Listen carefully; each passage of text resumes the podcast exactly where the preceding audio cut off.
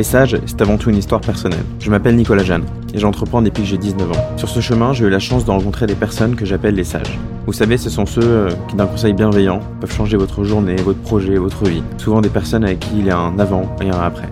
À mes yeux, ce sont des leaders authentiques, mais surtout des leaders humanistes. Et ça, c'est important pour moi. Ceux qui vont vous faire grandir sans s'en rendre compte. Plus que n'importe quel livre ou cours, des témoignages qui viennent du cœur et de la réalité. Et surtout du cœur. Aujourd'hui, je vous propose de partir à leur rencontre, dans un format inédit, et négocier avec eux. Un format où l'on se dira tout, naturellement, et aucune question ou anecdote sera interdite. Ça, vous avez ma parole. Un format axé sur leur activité, bien sûr, mais qui évidemment dérivera vers la vie, la société et les émotions. Mon but, c'est clairement de mettre en valeur l'aspect humain de ces personnalités qui me paraissent exceptionnelles et de casser la carapace. Casser la carapace, vous le sentez, c'est pas un mot par hasard. Pourquoi?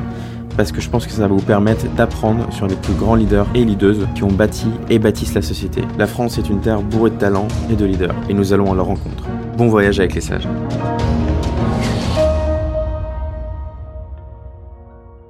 Aujourd'hui, nous sommes à Croix, dans le nord près de l'île. Je suis content d'y retourner parce que c'est à quelques centaines de mètres seulement que j'ai fait mes études, derrière le parc Barbieux, pour ceux qui connaissent. Mais surtout, je suis content de revoir Thierry. J'ai eu la chance de rencontrer Thierry à la sortie de mes études lors de ma deuxième entreprise, un réseau d'entrepreneurs. Je l'ai rencontré un peu par hasard, mais il m'a tout de suite accordé beaucoup de temps pour m'aider. Et je pense savoir pourquoi. Nous avons eu un match professionnel pour la partie entrepreneur. Nous avons tous les deux le même amour pour les entrepreneurs. Thierry devient alors mon associé, nous aide à nous développer, et j'ai la chance de le côtoyer pendant plusieurs années. Thierry est un personnage vraiment singulier. C'est à mes yeux l'un des plus grands patrons français car au-delà d'avoir été président de l'AFM, l'association familiale Mullier, qui est l'entité mère des enseignes Mullier, pendant plus de 10 ans, il a surtout dirigé un groupe familial avec maintenant plus de 1500 descendants. La famille Mullier, c'est plus de 100 années d'histoire business, avec la création de Fildar en 1903, et environ 600 000 collaborateurs dans le monde maintenant. Thierry parle peu, et pourtant, vous allez voir, sa parole est très riche. Il a accepté de se raconter aujourd'hui dans les sages, et j'en suis vraiment honoré. Allez, c'est parti avec Thierry. Bonjour Thierry. Bonjour Nicolas, ça me fait plaisir de te revoir. Tu vas bien? Je vais très bien. Merci beaucoup d'avoir accepté euh, notre invitation pour les sages.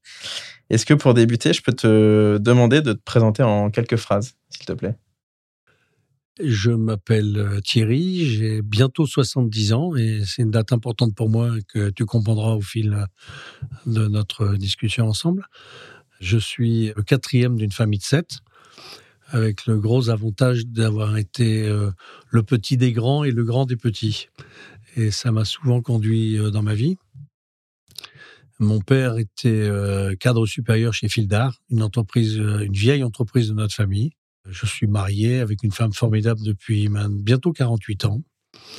nous avons trois enfants, deux garçons et une fille, et ma grande fierté, 12 petits-enfants, parce qu'ils m'ont fait le plaisir de faire chacun quatre petits-enfants. Ok. Et donc, tu as grandi, tu habites euh, près de Lille, dans le nord de la France? Euh, nous sommes de Roubaix. le cœur et le fief de notre famille, c'est Roubaix. Nos premières usines industrielles étaient à Roubaix. Et il y a encore beaucoup de gens de notre famille qui habitent à Roubaix, Tourcoing, Mouveau, enfin la grande euh, communauté urbaine de Lille. suis, je ne sais pas précisément, mais je pense que plus de la moitié de notre famille habite dans cette zone-là aujourd'hui. Ok, et donc tu as grandi dans, dans, cette zone de Roubaix. Comment ça s'est passé ton enfance? Donc tu nous as raconté, tu as des frères et sœurs. Globalement, ton enfance euh, s'est passée comment? Ben, Moi, j'ai eu une enfance euh, très heureuse euh, parce que mes parents ne se préoccupaient pas de mes résultats scolaires. Et ça m'allait très bien parce qu'ils étaient mauvais. J'ai fait beaucoup de sport parce que j'étais joueur de hockey sur glace. Et comme il n'y avait pas beaucoup d'équipes de hockey sur glace en France, j'étais en première division. Euh, mais je pense qu'il n'y avait qu'une division à l'époque. Donc euh, c'est facile d'être en première division quand il n'y en a qu'une. Et j'étais très engagé dans, dans un certain nombre de choses, dans les appels, associations des écoles libres, parce que j'étais dans un lycée privé. Euh, et donc j'étais à la fois, paradoxalement, un cancre et le président des élèves du lycée. Ok, alors sur tout ce que tu viens de dire, j'ai une question qui me vient, c'est déjà pourquoi tu n'étais pas scolaire? Est-ce que c'était un parce que système qui te convenait pas? J'aimais pas étudier, j'aime toujours pas étudier, euh, parce que ma passion, c'est les gens et pas l'étude. J'étudie au travers de lecture de livres et au travers de contacts avec des gens. Ok, c'est ta manière d'apprentissage C'est ma manière de vivre, plus que d'apprentissage d'ailleurs. Et donc, tu as ton bac à 18 ans? J'ai mon bac euh, au service militaire, à part avoir échoué deux fois. D'accord. Et euh, au bout de deux fois, je m'en vais au service militaire. Et là, euh, la grâce de Dieu et un livre d'Alain Perfit en 1974 qui disait quand la Chine s'éveillera, le monde tremblera. Et la chance fait, comme je t'ai dit, que j'étais, j'aimais bien lire. J'avais lu ce livre et que dans les, euh, les sujets de bac, j'ai eu un sujet sur la Chine. Et donc, je m'en étais très bien sorti. Et donc, tu as eu ton bac J'ai eu mon bac grâce à Alain Pierre Fitt et ce livre. Ok. Et donc, service militaire pendant deux ans un an à l'époque, heureusement, 12 mois. Enfin, pas heureusement d'ailleurs, parce que j'ai eu du plaisir, parce qu'au service militaire, j'étais euh, chef de char, j'ai fait du volleyball, j'ai fait une exposition sur un, député euh, de l'époque de Robespierre, qui s'appelait euh, Camille Vautrin, je crois, ou alors je me trompe de nom, mais Camille, ça c'est sûr. Et enfin, je me suis bien amusé à Charleville-Mézières. Ok. Amusé et quelques apprentissages aussi sur le service on apprend toujours. on apprend toujours et, et un des mots que je vais répéter beaucoup au cours de notre entretien, c'est le mot du plaisir. Et donc moi, euh, j'aime bien avoir du plaisir tous les jours et d'être heureux dans ce que je fais. J'espère que je vais être heureux cet après-midi avec toi. J'espère aussi. Je pense que ça va bien se passer. Euh, et après, du coup, là, après ton service militaire, euh, du coup, tu as commencé à travailler, à rentrer dans le monde professionnel? Oui, en novembre 75, donc je venais d'avoir 21 ans, euh, j'ai euh, commencé à travailler au, au Flunch de Louvral. D'accord. Comme euh, responsable de la laverie dans un, un flunch ou dans un restaurant d'ailleurs. Il y a, il y a ce qu'on appelle les ouvertures et les fermetures, c'est on est du matin ou du soir, de 6h à 16h ou de, ou de 16h à, à 24h. À l'époque, on travaillait plus qu'aujourd'hui. Euh, et en même temps, on a des responsabilités fonctionnelles. Donc, moi, il y a la responsabilité de la cuisine, de la laverie ou des affaires sociales. Et donc, j'étais en charge de la laverie. Et la chance que j'avais, c'est que j'avais deux, charmantes dames d'une quarantaine d'années. Moi, j'en avais un peu plus de 20, euh, qui m'ont à peu près appris tout le management parce que elles se considéraient comme mes mères. Et à ce titre-là, euh, elles m'ont éduqué au management comme les mères éduquent leurs enfants. Et c'était formidable. Et qu'est-ce qu'elles t'ont appris alors sur le management? Eh ben, elles m'ont appris qu'il y a des choses à dire, des choses à pas dire, qu'il était plus important de féliciter que de critiquer. Il fallait euh, être exemplaire et qu'on peut pas demander aux gens des choses qu'on ne fait pas soi-même. Elles m'ont appris euh, beaucoup de choses. Et, cet apprentissage, c'est continué très longtemps. Ok, donc ta première expérience chez Flanch où tu apprends euh, beaucoup sur le savoir-être, comme tu viens de nous l'évoquer. Et après, du coup, si j'ai bien compris, tu rencontres ou tu rencontres, tu vois Gérard Mullier qui te propose de créer Pizza Pie? Alors, Gérard Mullier euh, avait 24 ans de plus que moi, a toujours 24 ans de plus que moi. 23, euh, pardon, je me trompe, 23 ans de plus que moi. Donc, quand j'en avais 23, c'est-à-dire deux ans après Flunch, j'ai commencé à 21 ans, euh, il me fait venir dans son bureau. Je ne connaissais pas parce que c'est un cousin germain de mon père. Et je vais vous expliquer que mon arrière-grand-père a eu 11 enfants, mon grand-père en a eu 13, etc., etc., et qu'aujourd'hui nous sommes euh, autour de 1500 descendants de mon arrière-grand-père, parce que euh, dans le Nord, les familles étaient très grandes. Et donc je ne connaissais pas, parce que le cousin germain de mon père, il y en avait beaucoup, et je ne le connaissais pas. Et lui me connaissait un peu parce qu'il était impressionné par le fait que j'avais pas de diplôme comme lui, impressionné par le fait que j'étais sportif et impressionné par le fait que j'étais engagé, c'est ce que j'ai dit tout à l'heure. Et donc, à 23 ans, euh, un peu euh, incroyable, il me propose de créer une chaîne de restauration, service à table au prix de la cafétéria pour renforcer la présence des clients dans les centres commerciaux.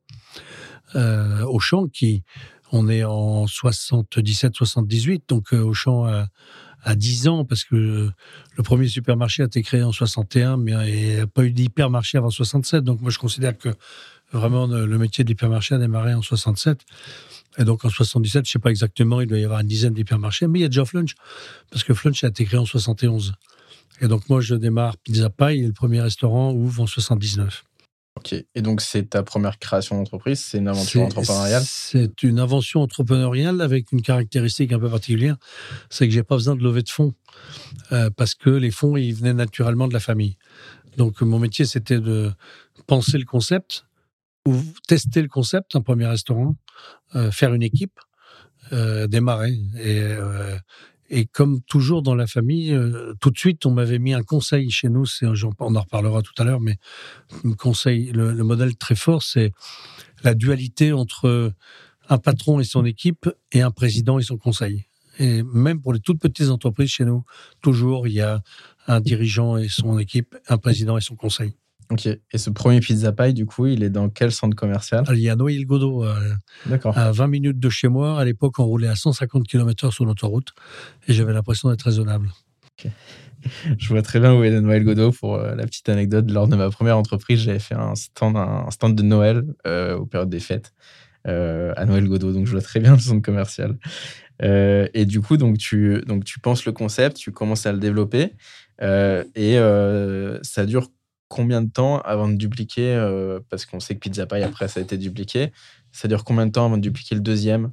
Assez, vite parce que on était tellement bon marché, peut-être trop bon marché d'ailleurs, parce que là, en 1979, une pizza marguerite avec une entrée de légumes euh, à volonté plus un café, ça coûtait 9,90 francs.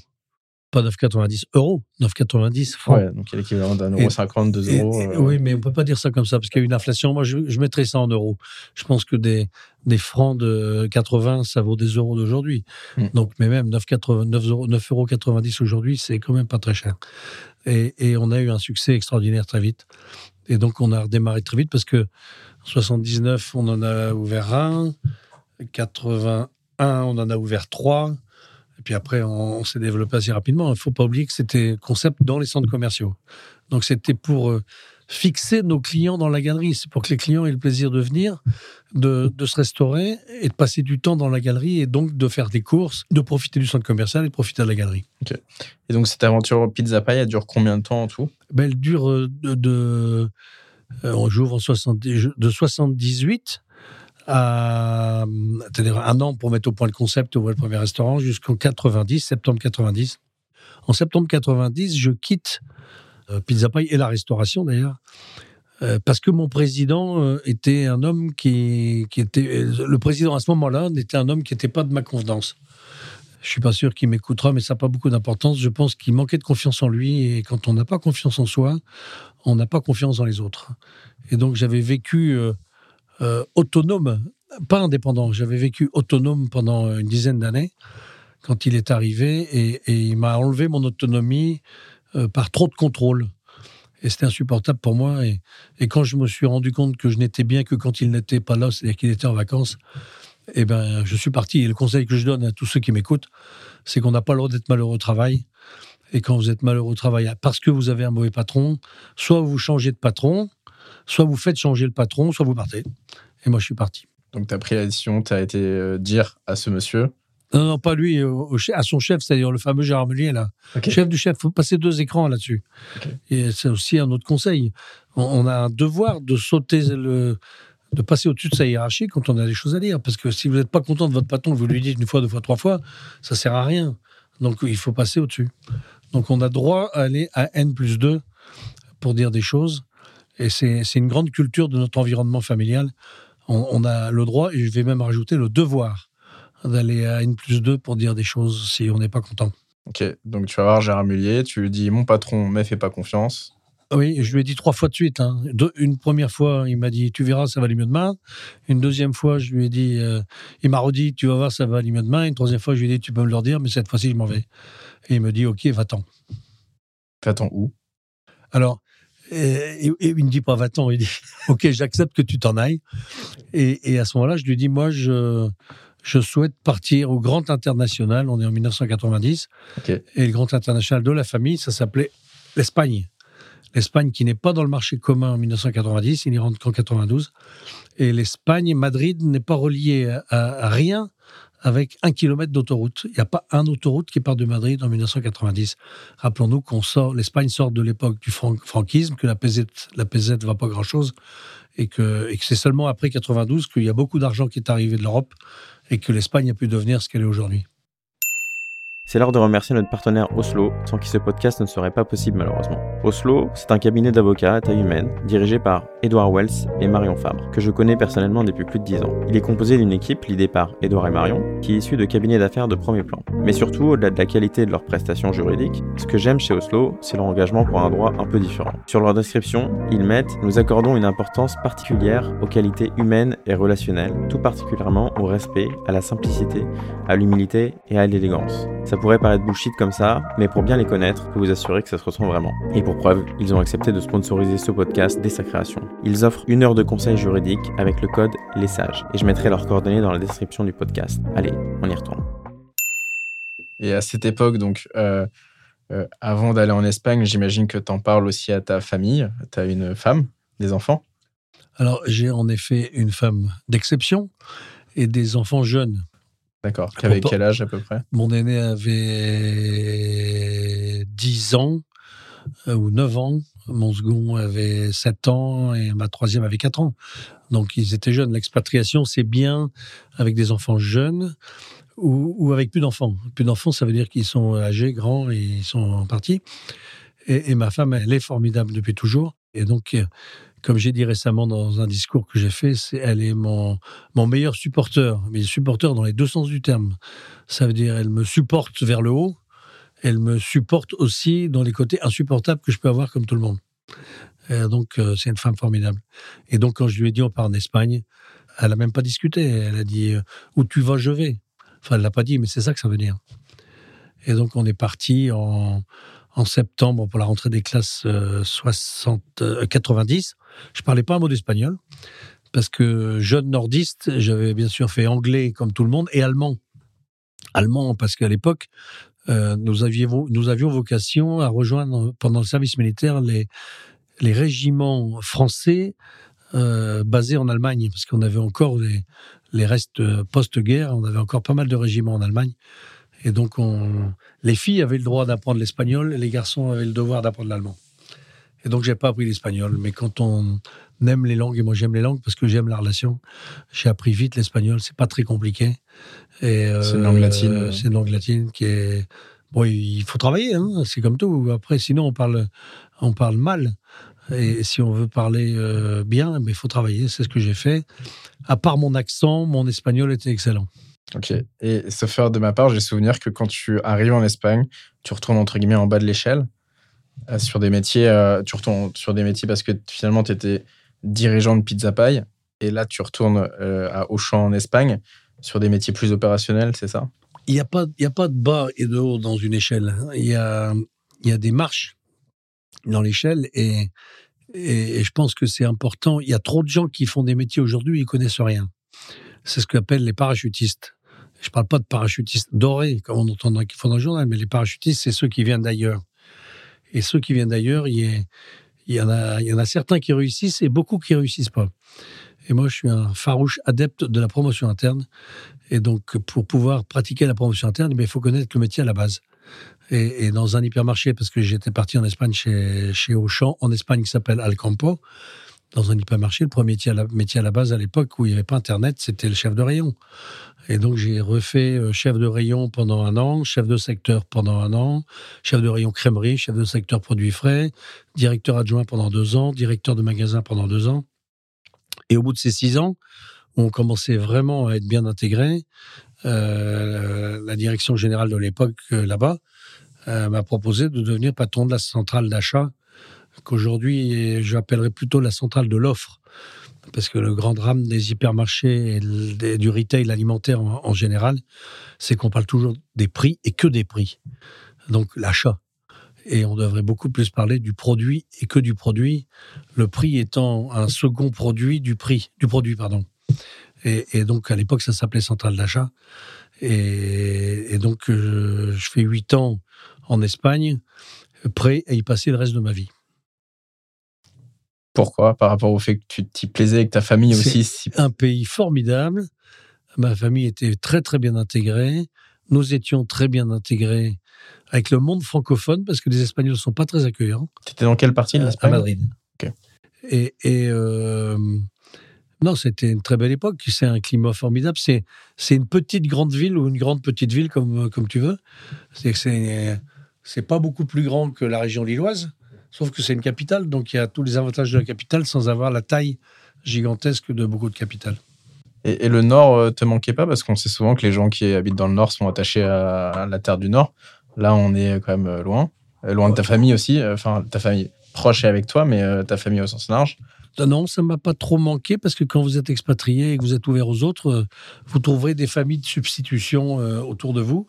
Et non, non, ça passait bien. Puis je rentrais, c'est pas le bout du monde, Madrid. Hein. Il y avait des, il y avait, il y a des avions. On regardait pas beaucoup le CO2 à l'époque, et donc on revenait facilement en avion. Et, et je vais raconter après que que je suis rentré très souvent sur les quatre dernières années. Euh, donc, tu es en Espagne avec ta famille, Thierry, euh, et, donc chez El Campo, et donc tu vas revenir en France pour devenir président de l'AFM. Est-ce que tu peux nous en parler un peu plus? Alors, pour, pour parler de ça, il faut euh, d'abord dire quelques mots sur l'organisation de notre famille. Comme je l'ai dit tout à l'heure, notre famille, elle est très nombreuse parce qu'elle est composée de actuellement 850 actionnaires familiaux et 600 descendants de moins de 20 ans. C'est-à-dire 1450, 1500 personnes, comme j'ai dit tout à l'heure, descendants de mon arrière-grand-père. Les gens qui ont moins de 20 ans ne peuvent pas encore être actionnaires. Quand ils ont 20 ans, ils peuvent devenir actionnaires. Et euh, donc, c'est beaucoup de monde, d'une part. Et d'autre part, nos, activités euh, familiales, autour de six pôles d'activité, sept, sept pôles d'activité maintenant, euh, bah, représente euh, beaucoup de collaborateurs et donc et, puis sept, sept groupes d'entreprises qu'il faut qu'il faut accompagner. les sept groupes d'entreprises, c'est l'alimentaire, le sport, le bricolage, l'électrodomestique, le textile, la restauration, et chez nous ce qu'on appelle les nouveaux métiers. Mais on en parlera peut-être tout à l'heure. Et, donc depuis 60 ans environ, les actionnaires, moi j'étais moins nombreux dans le temps. Moi quand j'étais actionnaire à 20 ans, donc en 74, on était à peu près 70 membres de la famille actionnaire. Hein. Maintenant, on est 850. Donc, euh, mais ça fait 74, euh, ça fait 50 ans. Donc en 50 ans, euh, il y en a beaucoup qui sont arrivés et qui ont grandi. Et, et, donc pour gérer cet ensemble, depuis, depuis 60 ans, tous les 4 ans, pendant très longtemps, étaient élus. Et on, peut comparer ce modèle électif à un modèle municipal. Euh, sauf qu'on n'était pas sur des listes, on était individuellement. Donc il y a des candidats de la famille qui se présentent à l'élection de, de ce qui s'appelait avant le Conseil central et qui s'appelle maintenant le Conseil de gérance. Et euh, les sept premiers, ceux qui ont le plus de voix, euh, sont élus gérants ou conseillers du Conseil central. Et, ces sept gérants se retrouvent avec le pouvoir de l'actionnaire. On en parlera tout à l'heure. Euh, qu'est-ce que ça veut dire le pouvoir de l'actionnaire? Et donc, je reviens maintenant que j'ai expliqué euh, c'est quoi ce conseil de gérance. Quatre ans après être parti en Espagne et quatre ans avant de revenir, donc, le même Gérard Mullier me dit Thierry, je pense que ça serait bien que tu sois élu gérant. Et donc, moi, je fais confiance à la vie. Et je fais, à chaque fois qu'on me propose quelque chose, euh, je me dis si on me le propose, c'est que je dois pouvoir le mériter. Donc, je vais faire ce qu'il faut pour, le mériter. Et donc, euh, euh, bah, on me propose quelque chose, et ben j'y vais. Je suis pas, je suis pas, comment je vais dire ça Je suis pas un peu fou, mais je trouve que c'est vraiment intéressant de, de répondre à l'appel. Et donc là, on m'appelle, ben, et donc je pose ma candidature. Et en, en 94, je suis élu à ce fameux conseil de gérance. Et donc, de 94 à 98, une fois par mois, je vais revenir je rentrais de Madrid très vite. Je quittais euh, mon magasin à 6 heures le soir. Je prenais l'avion à 8 heures. À 10 heures, j'étais à Paris. À minuit, j'étais dans le Nord. Je louais une voiture. Le lendemain, j'avais une journée de conseil de gérance. On expliquera tout à l'heure ce que ça veut dire être euh, gérant. Et, euh, et, le lendemain soir, je reprenais ma voiture, je retournais à Roissy et je reprenais l'avion le lendemain matin. Donc en, en 36 heures, de, enfin un peu plus, une nuit, de nuit, Allez, en, oui, en, 36 heures, je, revenais de Madrid pour faire une journée de travail ici. Pas de décalage horaire. Enfin, c'était simple. Dommage qu'il n'y ait pas la visio à l'époque, mais il n'y avait que le physique. Et, donc, au bout, de ces quatre ans, euh, le groupe des gérants m'ont dit on, pense que ça serait bien que tu deviennes le président. Alors, euh, j'ai dit tout à l'heure qu'on était élus. Alors, on est élus et c'est les gérants qui choisissent leur président. Mais euh, il reste pas point vrai que quand même, en famille, on, peut pressentir qui va se proposer et qui on pourrait élire. Donc, euh, je savais que probablement euh, je serais réélu et choisi comme président. Et donc, en, en septembre 98, toujours rentré des classes, nous sommes rentrés en pleurs de, de Madrid pour que je prenne la présidence de l'AFM. Ok. Et sur le conseil de gérance avec cette personne, tu étais entre guillemets pressenti pour devenir le président. Est-ce que est-ce que tu avais un programme? Comment, comment ça se passe? Alors, pas, pas vraiment un programme, mais donc, donc, donc, je rappelle que cette gérance, c'est la gérance de la famille et des entreprises. Et que vis-à-vis des entreprises, on ne fait pas grand-chose, je vais l'expliquer tout à l'heure, parce que c'est l'organisation de l'entreprise qui prône. On n'est pas un groupe d'entreprises, on est une association familiale euh, et pas un groupe, parce que chaque entreprise a une vie autonome, comme j'ai dit tout à l'heure. Euh, le petit Pézapaille que j'étais était aussi autonome que le grand Auchan ou que le grand Leroy Merlin qu'il est devenu après. Et, euh, donc moi j'avais un, programme plus tourné vers les familiaux que vers les, entreprises. Et, et mon programme c'était 100 100 100. Euh, sans associés travailleurs. On a beaucoup de mal aujourd'hui. On n'en a que 62. Travailleurs, ça veut dire Travailleurs dans nos entreprises. Donc descendants de la famille, pardon, sans associés descendants de la famille qui travaillent dans nos entreprises. Euh, sans associés administrateurs, ça, c'est plus facile. On doit en avoir un peu plus, 120, 130. Mais c'est quand même, enfin, c'est pas quand même. Il faut des gens euh, solides et crédibles. Il faut de la légitimité. D'ailleurs, euh, pour l'anecdote, euh, je vais te poser la question et faire la réponse parce qu'on n'est pas là pour ça, mais il y a une grande différence entre le, pouvoir et l'autorité. Le pouvoir, c'est je suis nommé directeur général, je suis nommé président, je suis nommé administrateur. Ça, c'est je reçois un pouvoir du haut. La légitimité, c'est le regard des gens euh, qui sont dans mon environnement ou qui sont euh, sous ma responsabilité, le regard qui fait qu'ils me reconnaissent ou pas la légitimité. Ça, c'était comme pendant les guerres. Euh, la guerre 14 était très remarquable, où les, les lieutenants étaient insupportables et les adjudants étaient les vrais combattants eh ben, il y a beaucoup de lieutenants euh, qui disaient on y va, et puis la troupe suivait pas. D'ailleurs, qu'il faut en fusiller. Hein. et, alors que les adjudants, ils disaient on y va et la troupe suivait. Et, certains adjudants, bien sûr, quand ils disaient on y va, ils y allaient. Donc, euh, euh, être administrateur, c'est important qu'il y ait de la légitimité.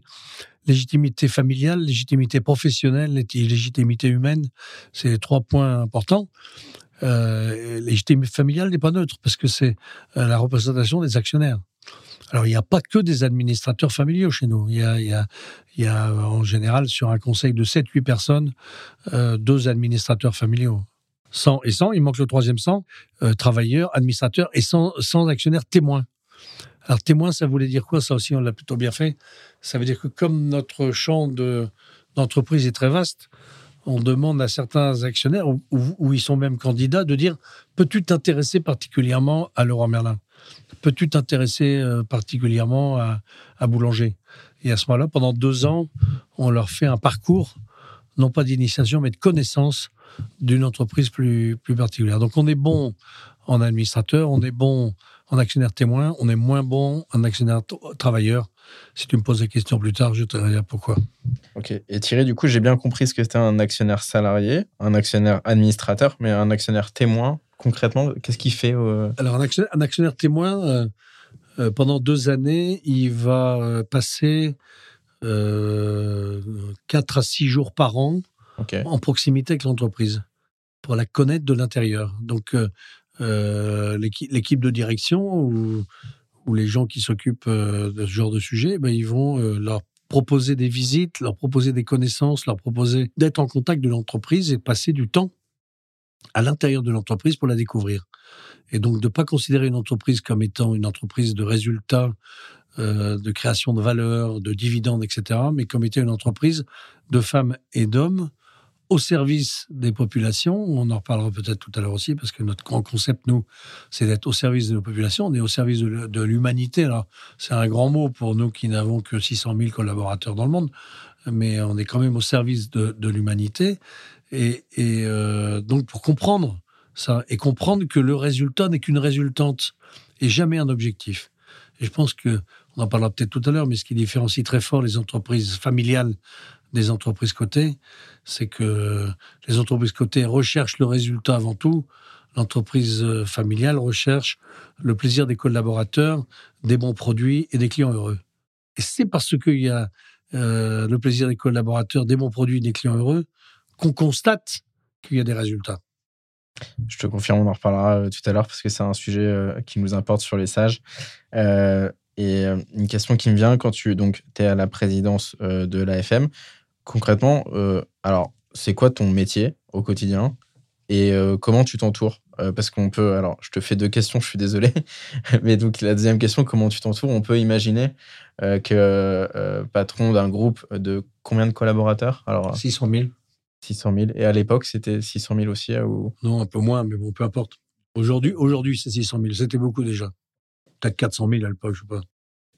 Et euh, des patrons, par exemple, du CAC 40 ou des, euh, des ministres ou, enfin, ou des présidents, euh, des gens qui ont des grandes responsabilités, bah, un peu quand même comme toi tu avais, souvent ils sont entourés d'un certain nombre de personnes. toi, est-ce que tu étais entouré d'un certain nombre de personnes? Alors, il y, a, plusieurs choses à, corriger dans ce que tu viens de dire. Hein. La première chose, c'est qu'on n'est pas un grand groupe. Parce que on est, euh, j'ai dit, sept, pôles d'activité. Et ces sept pôles d'activité, ils ont à chaque fois une gouvernance euh, spécifique.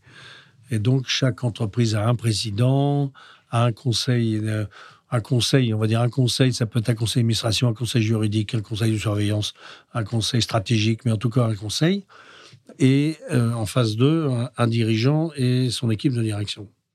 Donc, donc la, la, gouvernance de l'AFM, euh, c'est pas la gouvernance du groupe LVMH euh, ou du groupe Bouygues avec un patron à la tête. Notre président actuel, ou moi qui, dans le passé, j'étais président de la famille et de l'accompagnement des entreprises. De l'accompagnement des entreprises et pas de la direction générale des entreprises. Donc, euh, si j'étais entouré, bien, entendu que j'étais entouré. J'étais entouré de qui? J'étais entouré des six autres gérants. Donc, euh, on formait une gérance. J'étais entouré de deux personnes qualifiées euh, qu'on recrutait de l'extérieur, à, qui on donnait pas le droit de vote d'ailleurs, parce que nous pensons que des gens qui n'ont pas le droit de vote, ils ont plus de liberté de parole que quand ils ont le droit de vote. Ça se discute, hein, mais enfin, en tout cas, on le pense comme ça. Et d'un family office qui est à Roubaix toujours, et, qui euh, regroupe des compétences d'expertise euh, d'expertise humaine d'abord, d'expertise juridique, d'expertise sociale, d'expertise managériale, d'expertise euh, financière, d'expertise bancaire, enfin un certain nombre de, gens. On n'est pas très nombreux. Il y, a, toujours qu'une centaine de personnes dans ce Family Office, dont, à mon avis, la moitié s'occupe de, la transmission patrimoniale des associés vers les générations futures. Le, drame, quand il y a des décès dans les familles, euh, c'est qu'elles ne soient pas préparées dans nos entreprises, parce qu'à ce moment-là, sinon la fiscalité peut être incroyablement élevée et obligerait à, prendre des décisions euh, mauvaises pour les entreprises. Nous, on n'aime pas ne pas être majoritaire chez nous. Dans le temps, on disait même on aime bien avoir 100% du capital. Aujourd'hui, c'est un peu plus nuancé, mais on veut absolument être majoritaire et pas au travers d'une d'une cascade de holding comme l'a fait M. Naouri depuis toujours.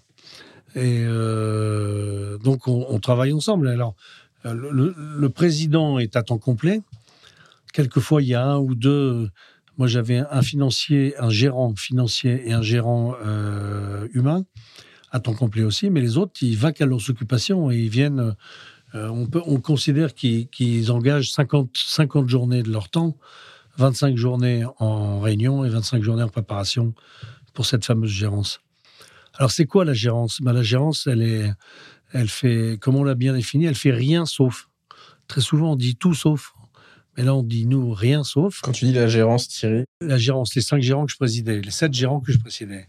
Les sept gérants, ils ont le pouvoir juridique hein, sur toutes les entreprises. C'est comme si les associés leur avaient donné tous leurs titres. Euh, sur le plan juridique, on est en, société en commandite par action. Et pour ceux qui ne le savent pas, une société en commandite par action donne tout le pouvoir au gérant commandité euh, s'il n'a qu'une seule action, mais engagé sur tous ses biens. Donc, s'il y avait des grosses catastrophes, eh bien, le gérant commandité, mais c'est vrai chez, chez Monduel, chez Michelin euh, et chez d'autres, hein, des commandites, il n'y a pas que nous qui en avons, euh, eh ben, il s'engage sur tous ses biens. Donc, les erreurs sont beaucoup plus chères. Et c'est ça qui fait l'équilibre entre autant de pouvoir par rapport à autant de risques. On fait rien sauf, alors on fait rien sauf quoi? On fait rien sauf définir la, vision qu'on a pour le, futur de l'association familiale. La vision qu'on avait du temps où j'étais président, elle tenait en une phrase très courte, et on disait euh, la FM, c'est des capitaux porteurs de sens. Bon, je vous laisse imaginer ce que ça veut dire, chacun peut mettre euh, son contenu. Et la gérance actuelle, elle a innové incroyablement parce qu'elle est passée à l'anglais. Et, elle dit euh, la, FM, c'est creating for people. C'est on crée pour et par, parce que for en anglais, ça veut dire pour et par. Donc pour et par, pour les clients et par les collaborateurs.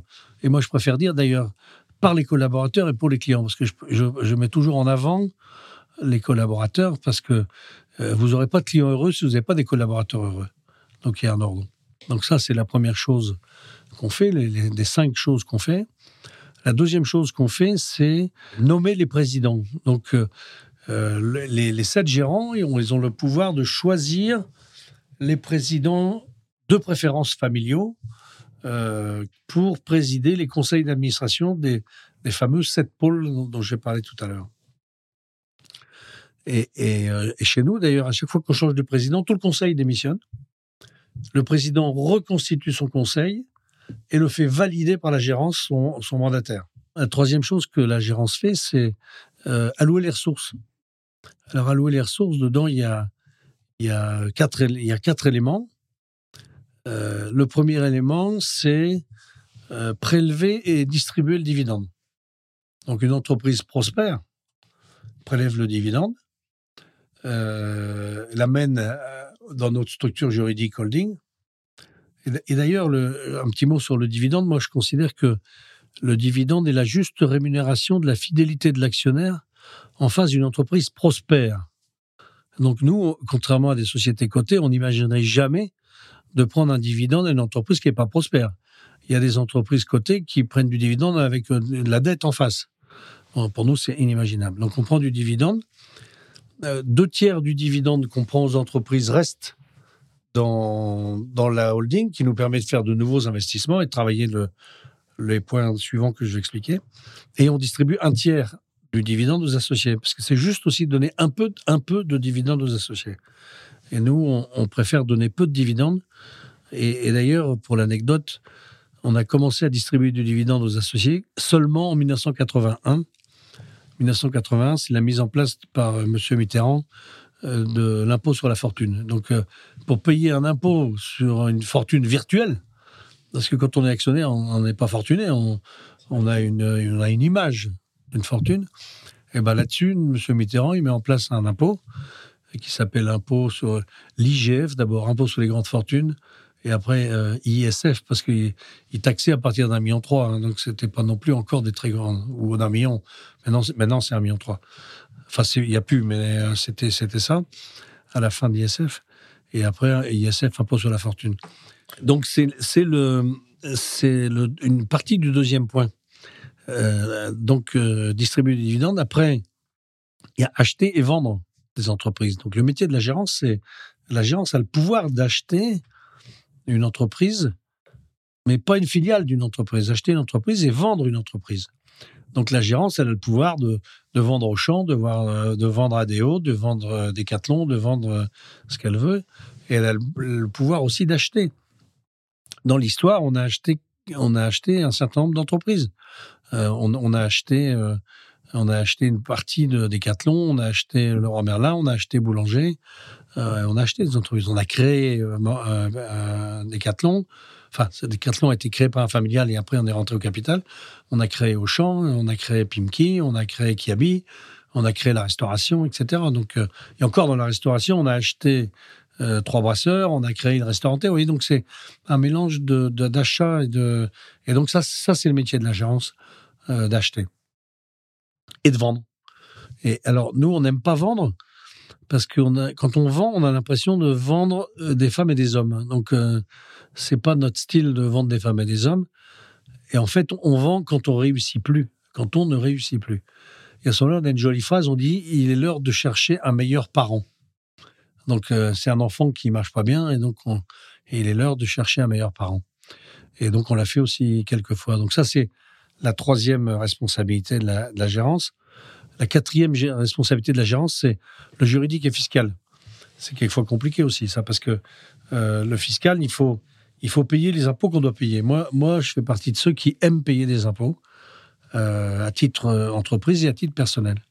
Bon, j'aimerais mieux que quelquefois les impôts soient mieux utilisés qu'ils ne le sont. Mais à ce moment-là, il suffit que je fasse de la politique pour m'engager dans ce que je veux. Si je fais pas de politique, et j'en fais pas parce que je pense que l'entreprise, c'est le meilleur vecteur pour, pour améliorer la, vie des, citoyens, et etc., que, que la politique. La politique, elle doit se mêler de politique et, l'entrepreneur, il doit se mêler d'entreprise. Et, donc, il faut payer l'impôt qu'il faut payer, mais pas trop. Donc, le pas trop, c'est au plus près de la ligne jaune. Le problème en France, c'est que la ligne jaune, elle bouge souvent. Donc, c'est compliqué de rester euh, toujours du bon côté. Donc, c'est pas simple. Le, cinquième boulot, c'est faire en sorte que l'affection des familiaux entre eux et des familiaux avec les collaborateurs soit toujours présent et que euh, et, donc là, il y a les politiques de partage, il y a les politiques d'actionnariat du personnel, il y a tout un tas de concepts forts qui font que euh, nos collaborateurs je l'espère, sentent qu'ils sont mieux traités qu'ils ne seraient traités ailleurs. C'est super intéressant sur ces cinq euh, métiers, ces cinq piliers, sur la vision, et notamment comme on a, passé du temps ensemble. comment tu crées la vision de demain de l'AFM Est-ce que tu fais beaucoup de terrain? Et moi, j'ai un souvenir qu'ensemble, on été à un grand frais. Alors, je ne sais pas si on a le droit de dire l'enseigne au micro, mais en tout cas, j'ai souvenir de toi, d'une personne qui faisait beaucoup de terrain justement pour voir l'opérationnel, voir ce qui se passe dans les rayons, voir les collaborateurs. Est-ce que c'est comme ça que pour toi la vision se crée? Alors, euh, moi j'ai comme caractéristique, tu l'as compris, d'avoir fait euh, un peu plus de 20 ans de terrain euh, et, 30 ans de gouvernance. Mais je me rends compte très vite que la gouvernance, elle ne doit pas être désincarnée.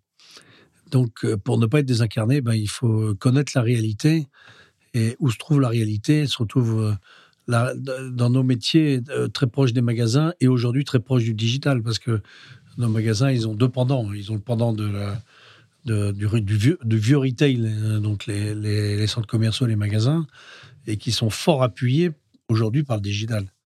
Donc il faut y aller. Moi, je passe ma vie. demain, je m'en vais au Luxembourg voir nos magasins là-bas.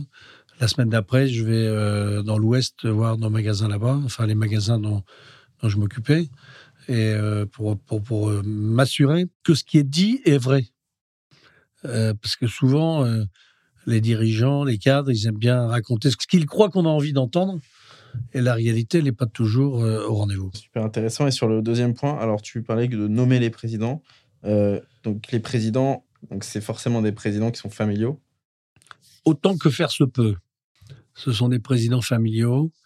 Et comme j'ai dit à, mon successeur, euh, euh, parce que j'ai quitté la présidence de Boulanger et d'Electrodépôt il, y a, il très peu de temps, et comme j'ai dit à mon successeur, euh, je, lui ai dit, sois proche du terrain, et, devant un certain nombre de gens, je lui ai dit, enfin je l'ai présenté en disant, je vous présente Erwan, qui s'appelle Erwan, euh, c'est le moins mauvais de la famille pour être votre président. Alors il a souri et il a très vite compris ce que je voulais dire. C'est que je pense qu'on n'a pas euh, l'outrecuidance de penser qu'on est les meilleurs parce qu'on est familial.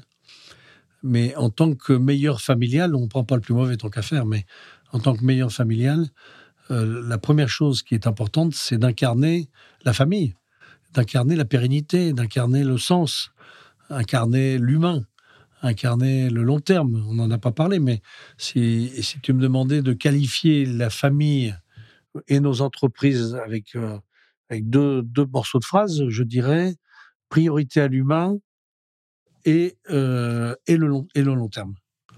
pas le long terme d'ailleurs, le temps long.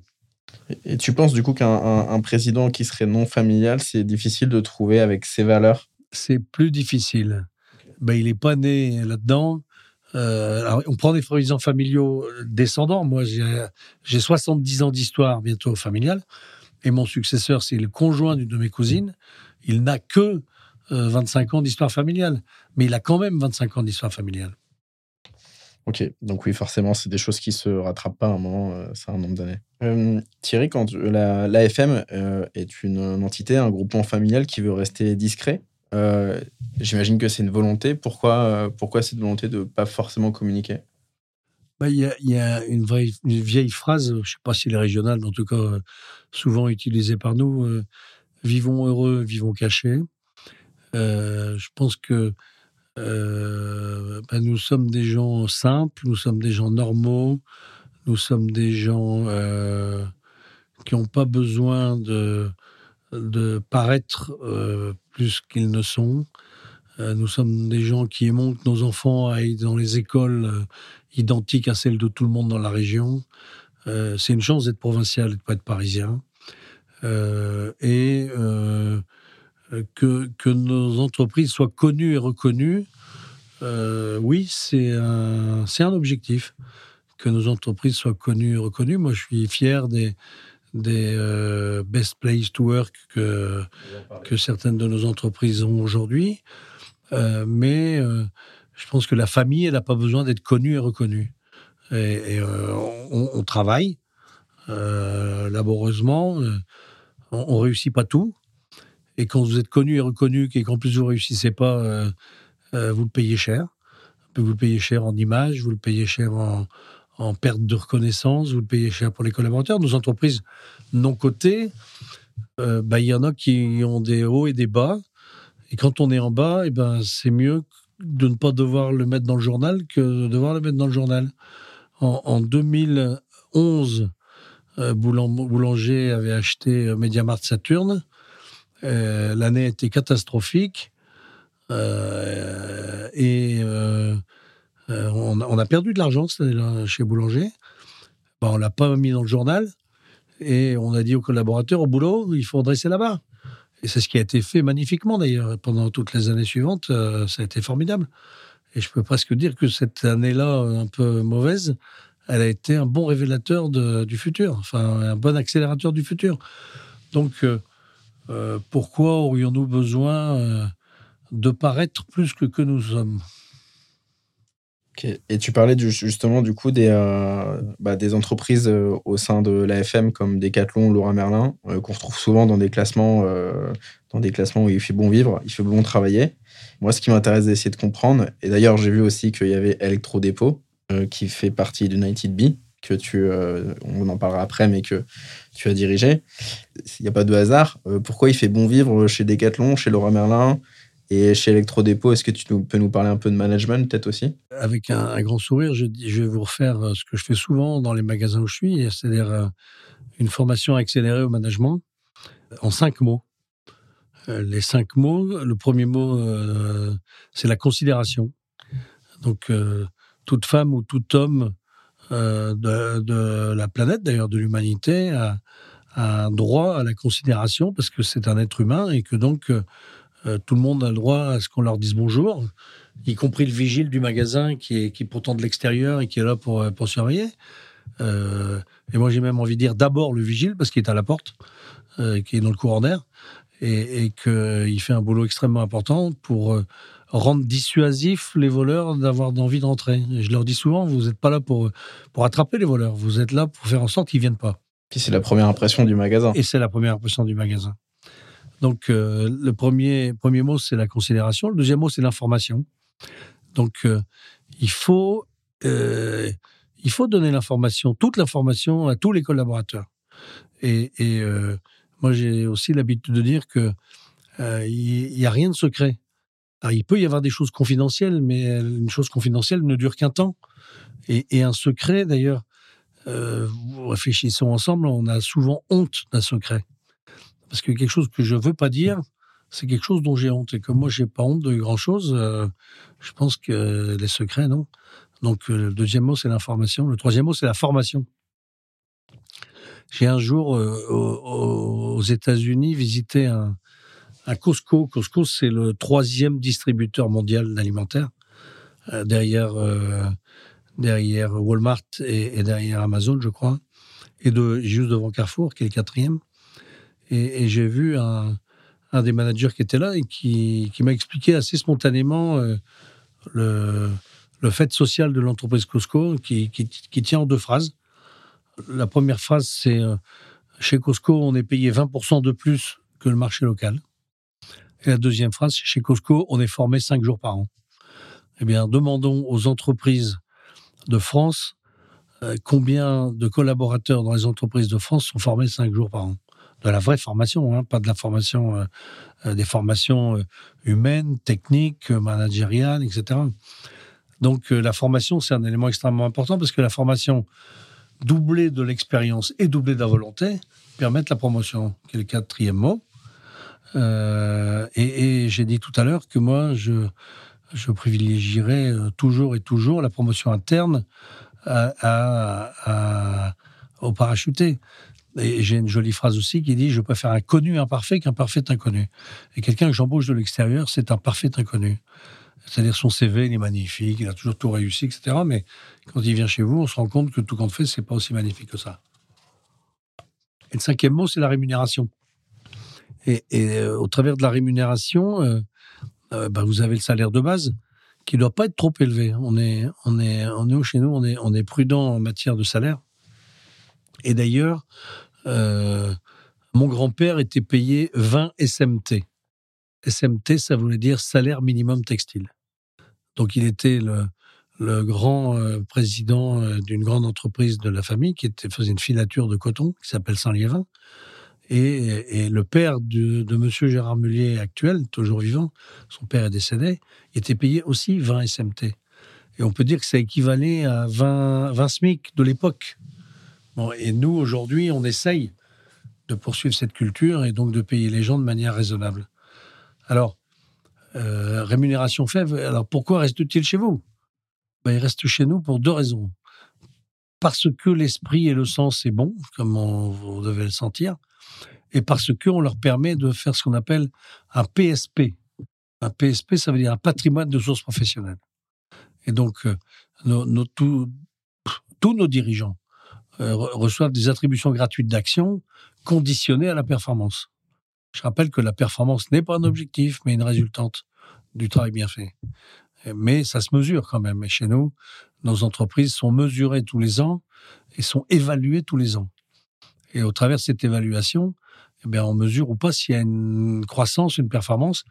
Et donc, si euh, les, entreprises sont performantes dans la durée, parce que les attributions gratuites d'actions, c'est sur 4 ans, eh si au bout de 4 ans, ils, ont, ils ont réussi à avoir la performance euh, de, de, qui, était, qui est attendue, eh bien, ils, peuvent se créer un patrimoine durable euh, au fil du temps et donc partir avec des millions d'euros.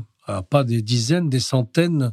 On n'est pas chez JP Morgan l'année dernière, j'ai lu ça récemment, qui a fait 36 millions de dollars de rémunération. Ça fait auprès du dirigeant?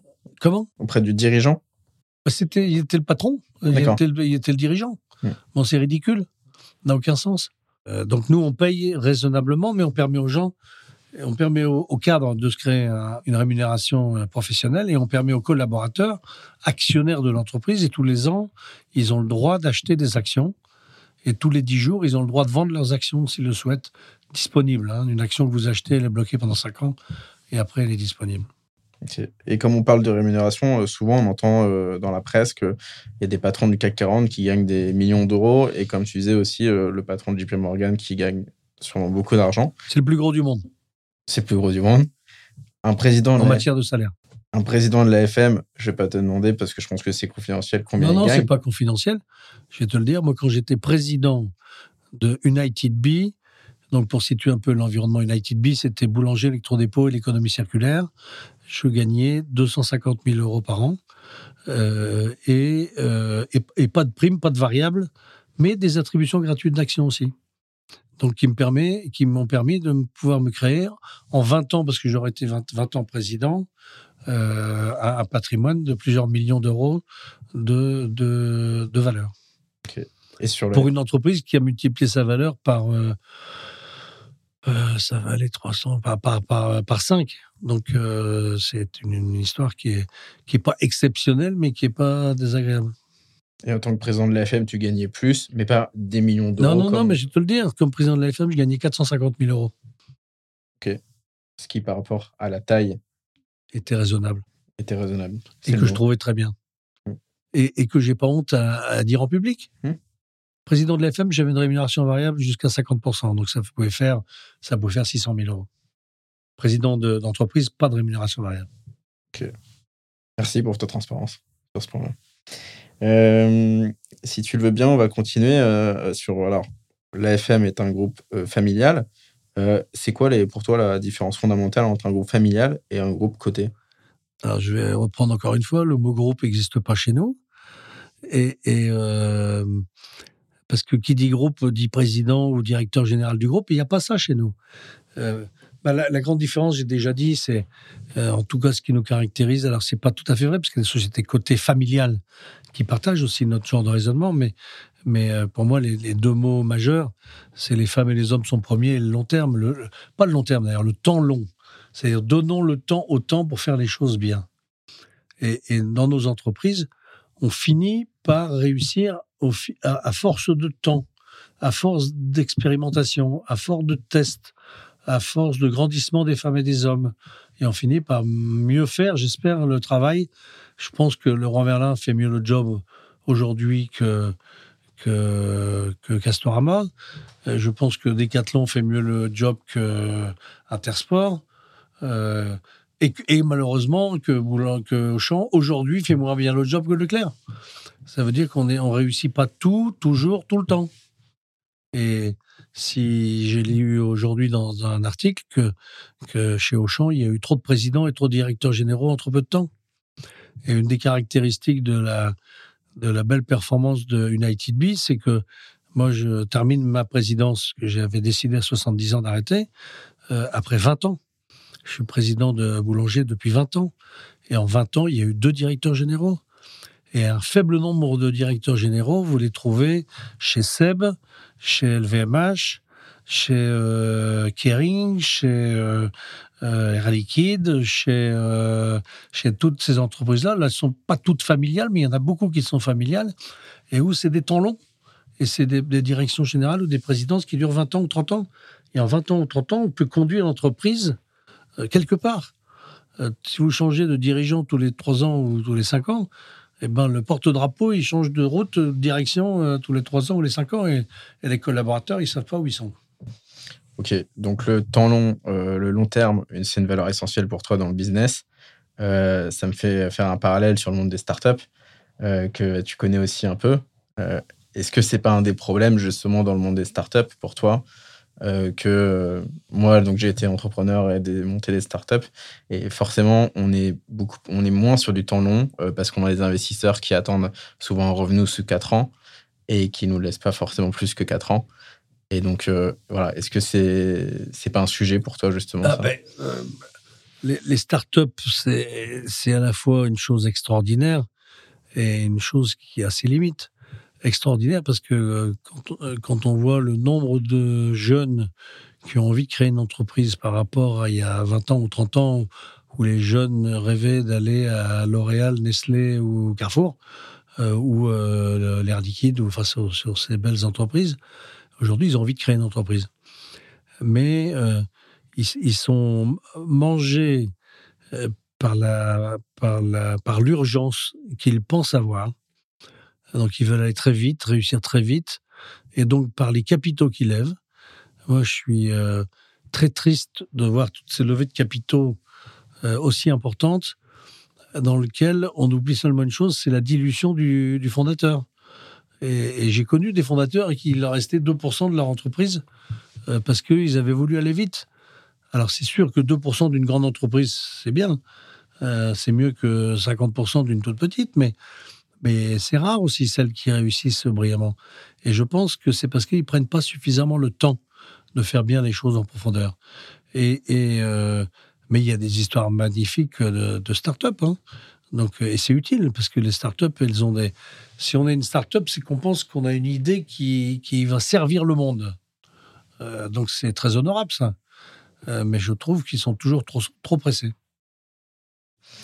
Est-ce que du coup, au sein de l'AFM, euh, vous montez des startups? Alors, on ne monte pas vraiment des. Alors, il y, a plusieurs choses. On ne monte pas des startups euh, en tant que telles. On a des, outils d'accueil pour des startups. Peut-être pas forcément que des startups d'ailleurs, parce qu'il dépend des endroits, mais moi, j'ai lancé avec un cousin Créadev il y a 25, 25 ans, je crois. Créadev, ça veut dire création, accompagnement, développement. Et avec Créadev, on a, accompagné ou on accompagne un tas d'entrepreneurs non familiaux euh, et euh, on a des très belles histoires et des très mauvaises histoires, comme les histoires des startups, sauf que on donne aux gens le temps. Et donc, on leur coupe pas la tête parce qu'au bout de trois ans ou quatre ans, ils n'ont pas fait la performance rêvée du, business plan ridicule et toujours faux. J'ai jamais vu un business, un business plan vrai. Une fois sur mille, c'est plus vite, et 400, 999 fois sur mille, c'est moins vite. Et donc, euh, déception des fonds, déception du dirigeant, déception, etc. Et donc, comme moi, je suis auprès de, de, gens qui ont créé des entreprises, moi, personnellement, je suis plus intéressé par les entreprises qui ont déjà une taille, euh, pas forcément profitable, fort, mais qui ont déjà une taille. Les vraies start-up, start-up, mon niveau de compétence technique n'est pas suffisant pour pouvoir les accompagner comme il faut. Par contre, des entreprises un peu plus grosses, je peux les accompagner en termes de, d'humain, en termes de finances, en termes de gouvernance euh, et en termes de, réconciliation avec eux-mêmes. Il y a, beaucoup de ceux-là sont déçus d'eux-mêmes. Ah là là, je n'ai fait que. Et à ça, à chaque fois, je leur réponds une grande entreprise n'a jamais commencé autrement que petite. Une grande entreprise n'a jamais commencé autrement que petite. Alors, votre entreprise, elle a déjà 10 personnes, mais c'est formidable, 10 personnes, vous vous rendez compte? Créer 10 emplois. Ah oui, mais le voisin, occupe pas du, t'occupe pas du voisin, occupe-toi de toi. Euh, donc il faut aider ces gens-là à, être heureux dans la durée.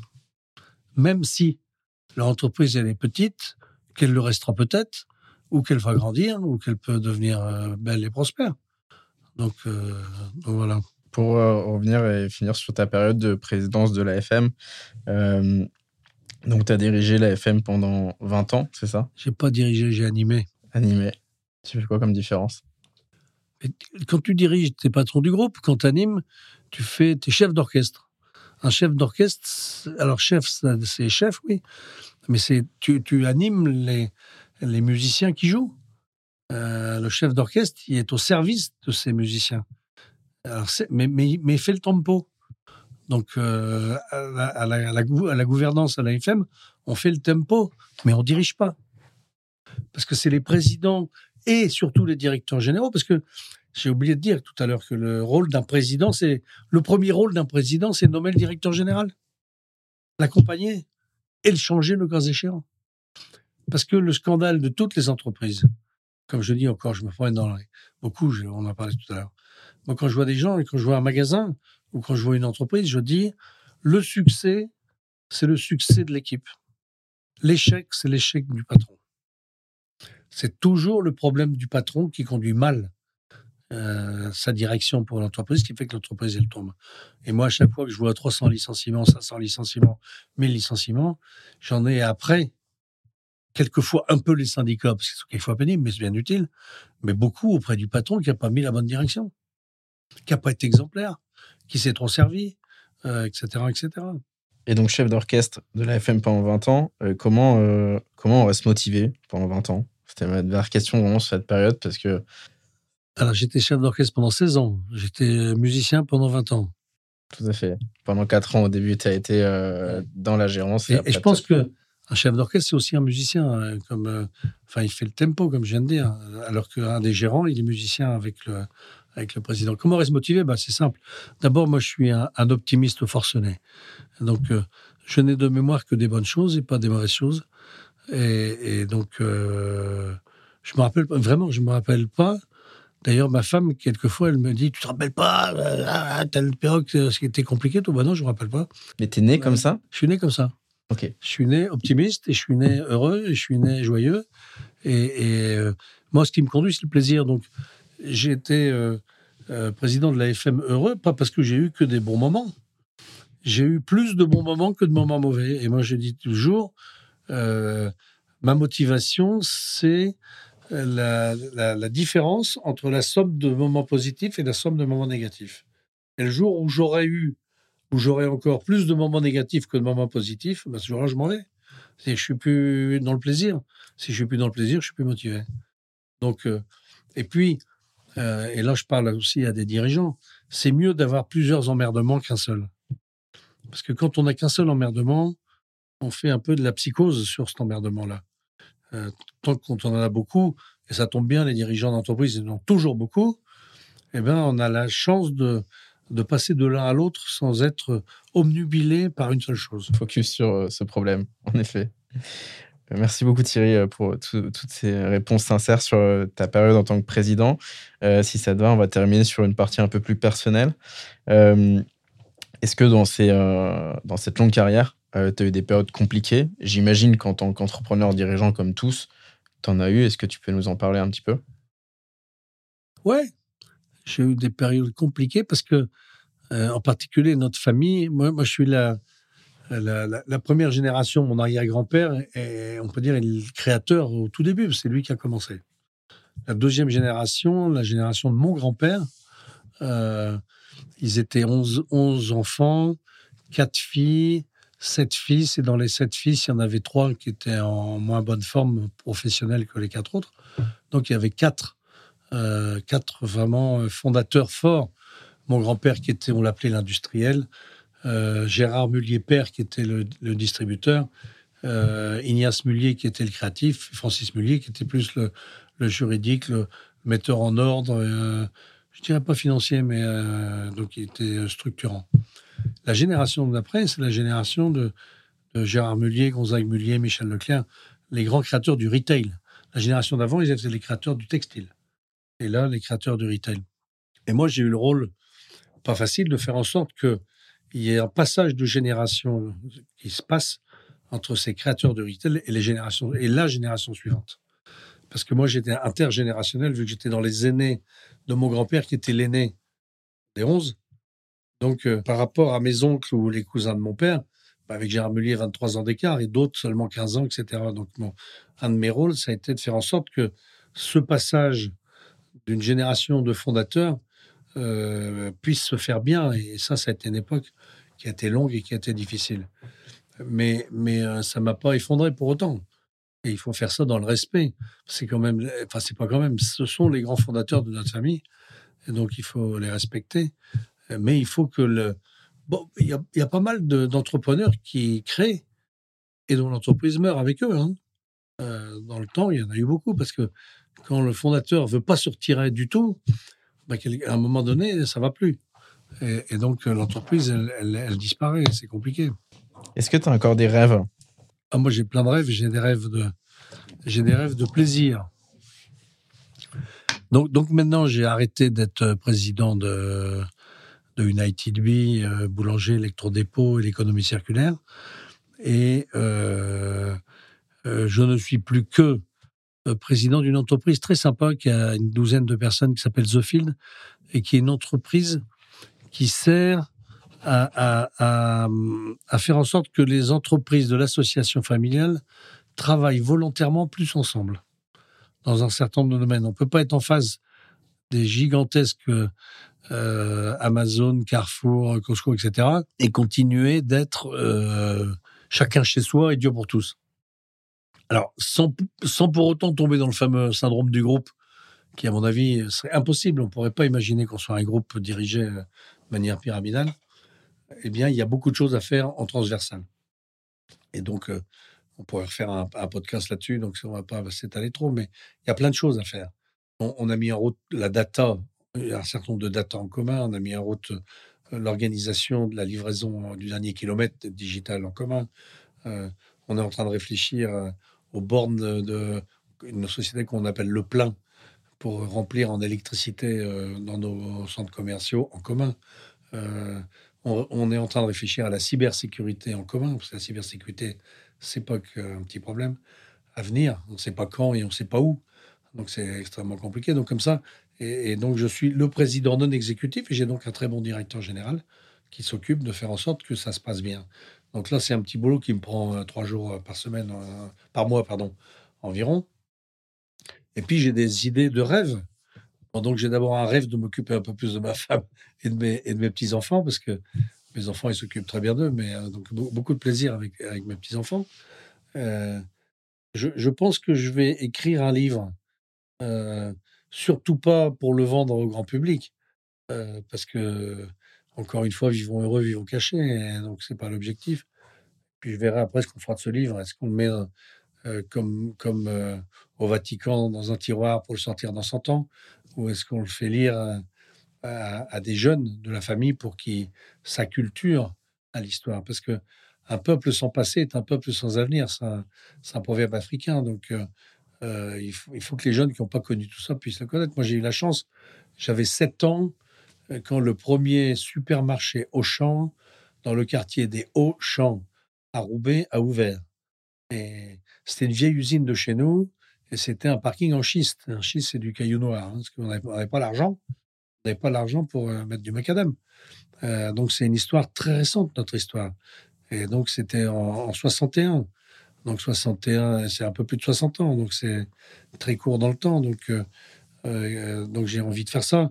Je m'engage dans, une association qui aide les, des enfants de seconde, première terminale de, de lycée professionnel. Je, je, vais aider, je l'ai dit tout à l'heure, des entrepreneurs d'une certaine taille à, éviter de, de, de, se planter trop vite. Ou pas trop vite d'ailleurs, mais de se planter. Il n'y a que deux manières de se planter. Hein. Le compte d'exploitation n'est pas bon et la trésorerie n'est pas bonne. Bon, ben, les deux manières, elles existent. Donc, euh, et pas se traumatiser quand on n'est pas parfait, parce que le, le temps long est important. Donc, je vais, je vais faire encore plein de choses. Donc, je ne crois pas que. Et puis, et puis, je vais voyager. Et puis, euh, je vais retourner au sport d'hiver que j'adore. Je vais euh, faire encore. J'ai une maison en Corse. Et donc, je vais y aller aussi un peu plus souvent que je n'y allais. Enfin, donc, je ne suis pas inquiet. C'est quoi le plus beau pays euh, Tu dis que tu vas voyager. Euh, dans ta carrière, j'imagine que tu as beaucoup voyagé. C'est quoi le plus beau pays que tu as, ah, où tu as été le, plus beau pays, c'est la France, indiscutablement. Et, quand je dis ça, c'est pas, euh, c'est pas pour faire sourire, c'est parce que la, France est incroyable par sa diversité. Ah, il y a de la montagne, il y a, y a, de la mer, il y a, y a, du beau temps, il y a du mauvais temps, il y a, y a de la tempête, il y a des marées, il y a Enfin, la, France, vraiment, c'est assez extraordinaire. Moi, je la connais pas bien, la France, euh, parce que j'ai beaucoup, beaucoup voyagé. Et en vacances, depuis que, depuis que je suis marié, c'est-à-dire depuis 76, je fais un an sur deux en Corse et un an sur deux dans le monde. Puis j'ai oublié la France entre deux. Donc j'ai toute la France à visiter, parce que je connais pas la Bretagne, je connais pas les Pyrénées, je connais pas le Vinci central, je connais pas bien Paris, parce qu'à Paris, je me, je me promenais en métro, euh, donc en sous-sol. Euh, parce que quand même, on va quand même pas gaspiller de l'argent et prendre un taxi. D'ailleurs, pour l'anecdote, un jour, on, va voir euh, Nicolas Sarkozy quand il était euh, ministre de l'Intérieur. Il se préparait à être ministre euh, et à être président. Et puis, on sort avec lui de l'Élysée parce qu'il allait rejoindre sa femme Cécilia dans une boutique. Il me dit Oui, votre taxi. Mais on ne prend pas de taxi, on prend un métro quand même. Monsieur Sarkozy, le métro, c'est formidable. Et, c'était vrai et sincère parce que aller en taxi, il faut être handicapé pour aller en taxi, sinon on va en métro. C'est plus rapide, plus efficace et, plus sûr. Et puis en plus, c'est avec des vrais gens. Enfin, c'est avec, euh, avec, avec, avec la vie, quoi. Et pourquoi tu rencontres Nicolas Sarkozy C'est dans le cadre de ta présidence À l'époque, à l'époque, c'était pour. C'est lui qui voulait nous rencontrer. C'est à l'époque qu'il faisait, il, créait ses réseaux. Et donc le réseau des politiques, le réseau des journalistes, le réseau des, entrepreneurs, le réseau des grosses entreprises, le réseau des petites entreprises, le réseau du clergé, euh, je suis, euh, le, réseau aussi, enfin, tous ces réseaux. Et donc, il avait, il avait souhaité nous rencontrer. Donc, euh, à, quatre membres de la famille, le président d'Auchan, le président d'Auchan France, qu'est-ce qu'il y avait encore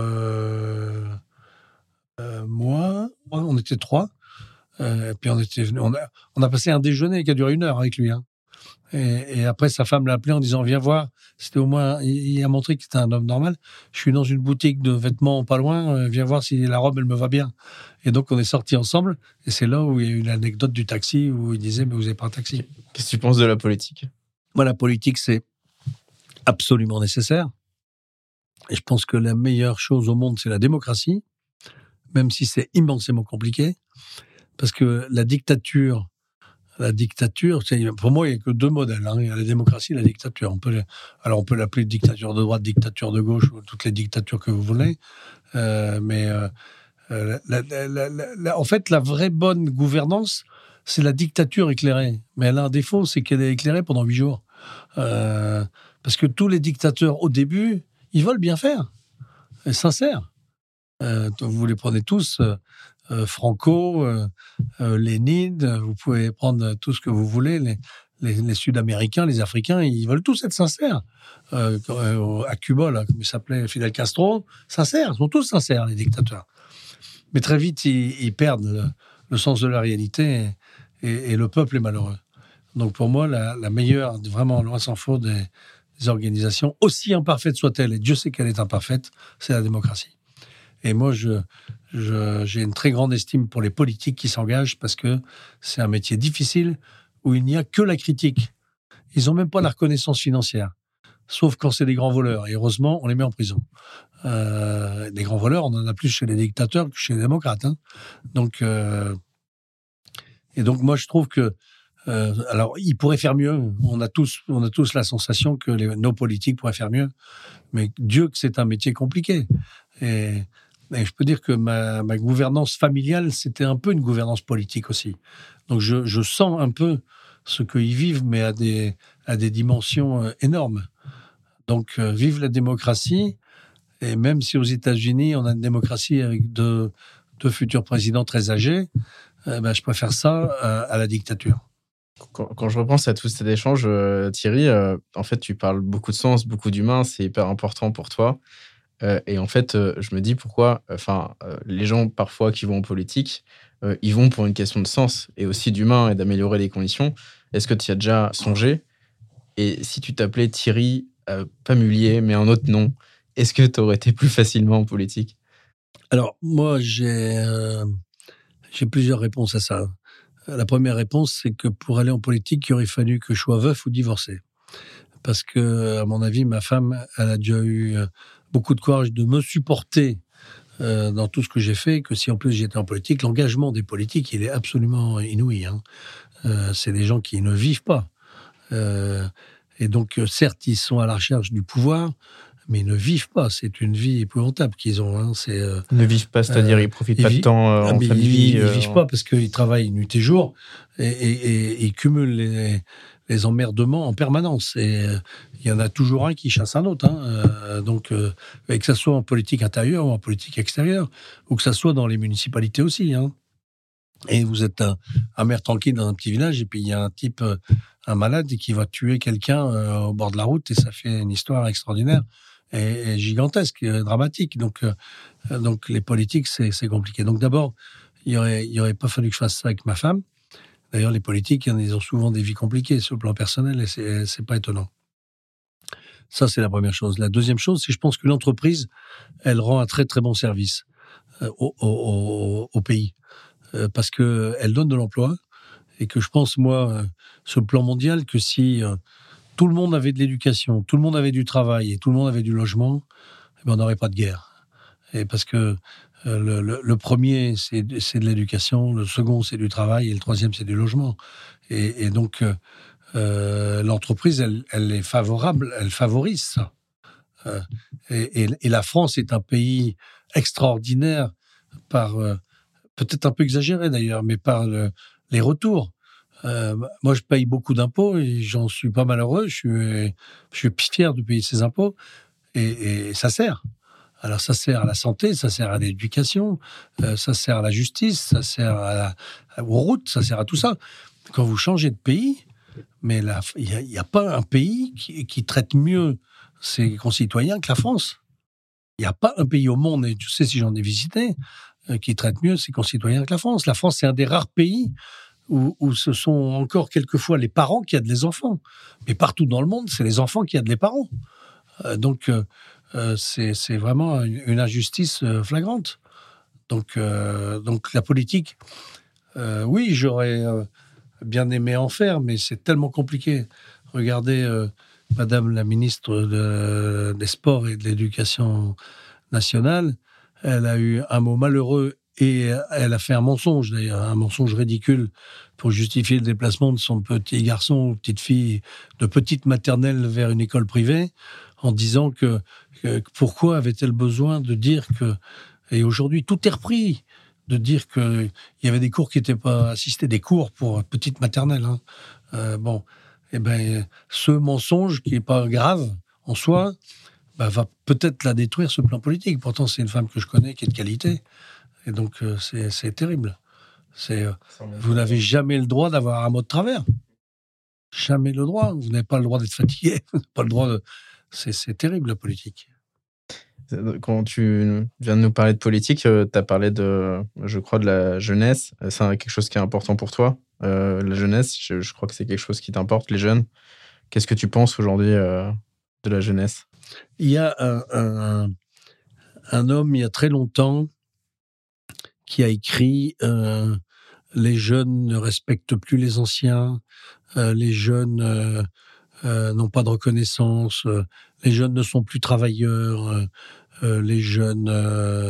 enfin, etc. etc. je sais plus si c'est, je crois que c'est Sénèque. mais c'est encore vrai aujourd'hui, ça. Les jeunes sont différents. Toutes les générations sont différentes.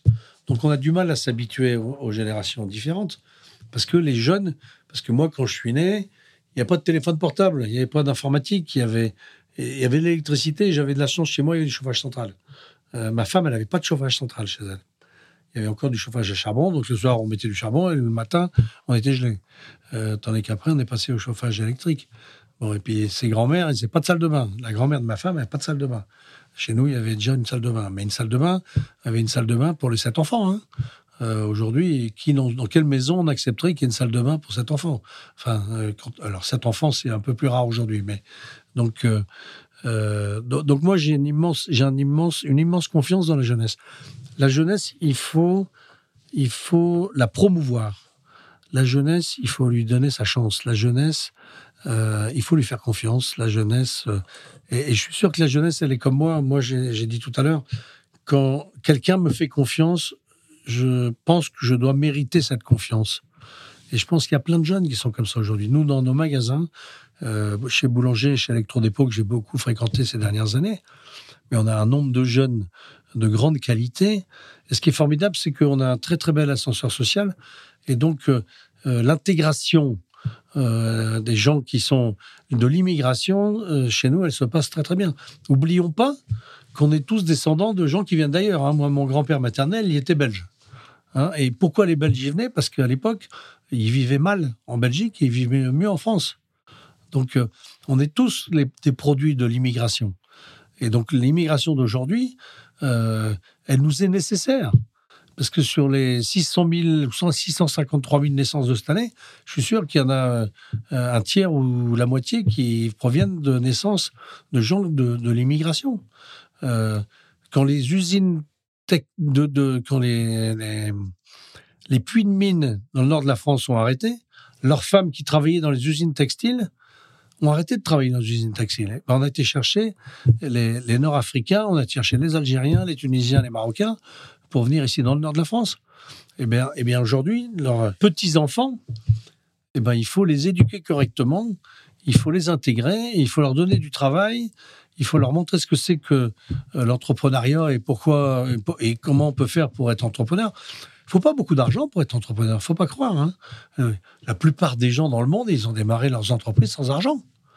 Donc il faut une volonté, une énergie, et donc il faut euh, et donc, moi, je suis un intime convaincu de vivre la jeunesse. Moi, je suis très content quand je vois des, directeurs de, magasins qui ont 25 euh, ans, 26 ans, 27 ans. Je trouve ça absolument formidable. ils sont bons. Donc, euh, vraiment. Parce qu'on leur fait confiance. parce qu'on leur fait confiance. Et donc, vive la jeunesse. Super. Il y a des choses qui te mettent en colère aujourd'hui? Le mensonge.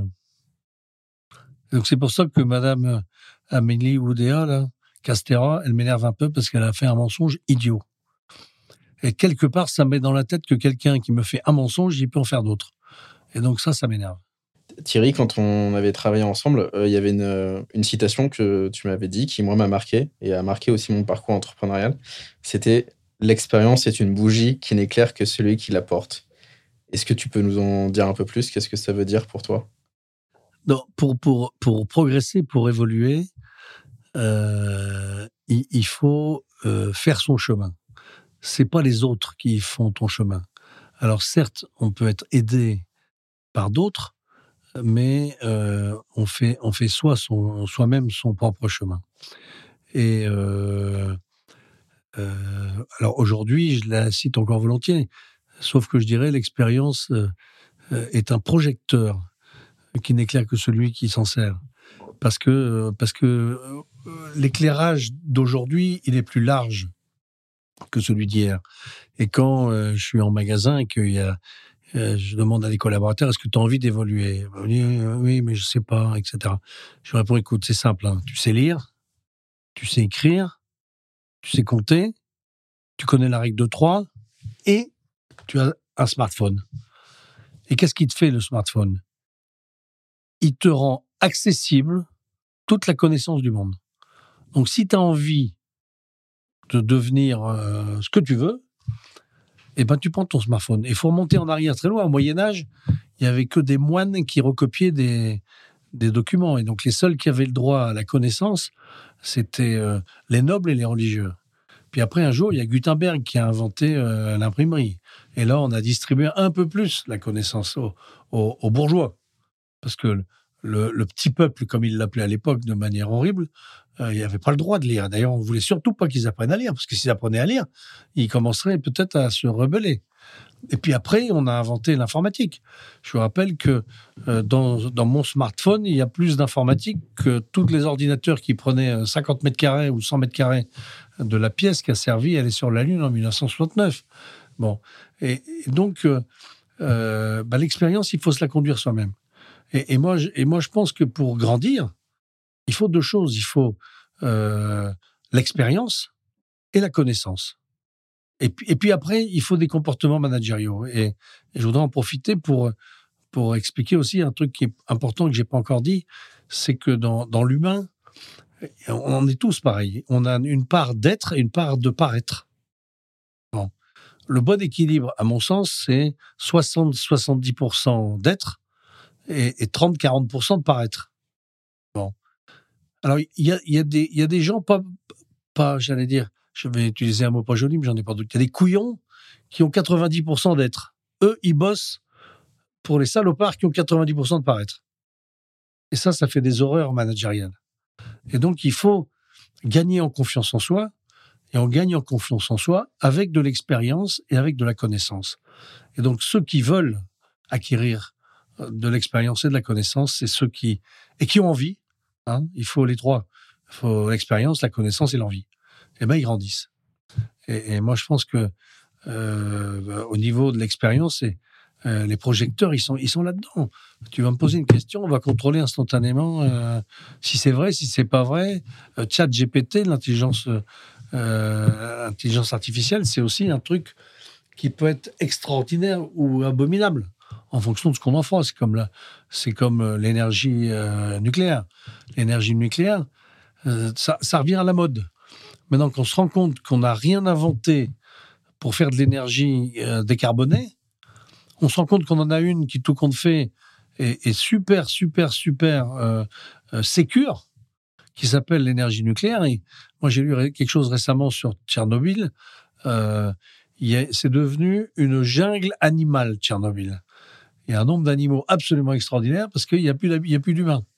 Euh, c'est ce qui s'est un peu passé dans le, Covid, pendant le Covid aussi, à un moment donné. Fukushima, il n'y a pas eu non plus beaucoup de morts. Des avions, il n'y a pas de morts. Sauf qu'un avion qui tombe, ça fait 300 morts. Mais en France, il y a 3000 morts en voiture et 20 000 morts d'accidents domestiques. 20 000 morts en accident domestique avec du, du, gaz carbonique ou la poêle à frire qu'on met sur la tête du gamin, euh, involontairement. Hein. Euh, bon, euh, c'est extraordinaire ça. Donc l'expérience, il faut la faire. Il faut se la faire, mais, mais il faut aussi donner leur chance aux gens et être rapide et, les encourager et les soutenir et les etc. Donc c'est voilà ce que je pense moi de l'expérience.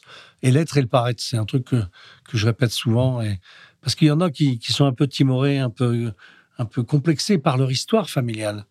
Parce qu'on leur a jamais dit, mais t'es quelqu'un de très bien. Euh, tu, tu vas réussir. Euh, moi, euh, soit on me l'a dit, soit je me le suis dit tout seul, mais j'ai jamais eu de doute, moi. J'ai jamais eu de doute sur le fait que j'allais réussir. Hein. Alors que j'ai pas été à l'école, enfin, j'ai pas fait grand chose. Alors, je savais lire, écrire, compter, et j'étais curieux.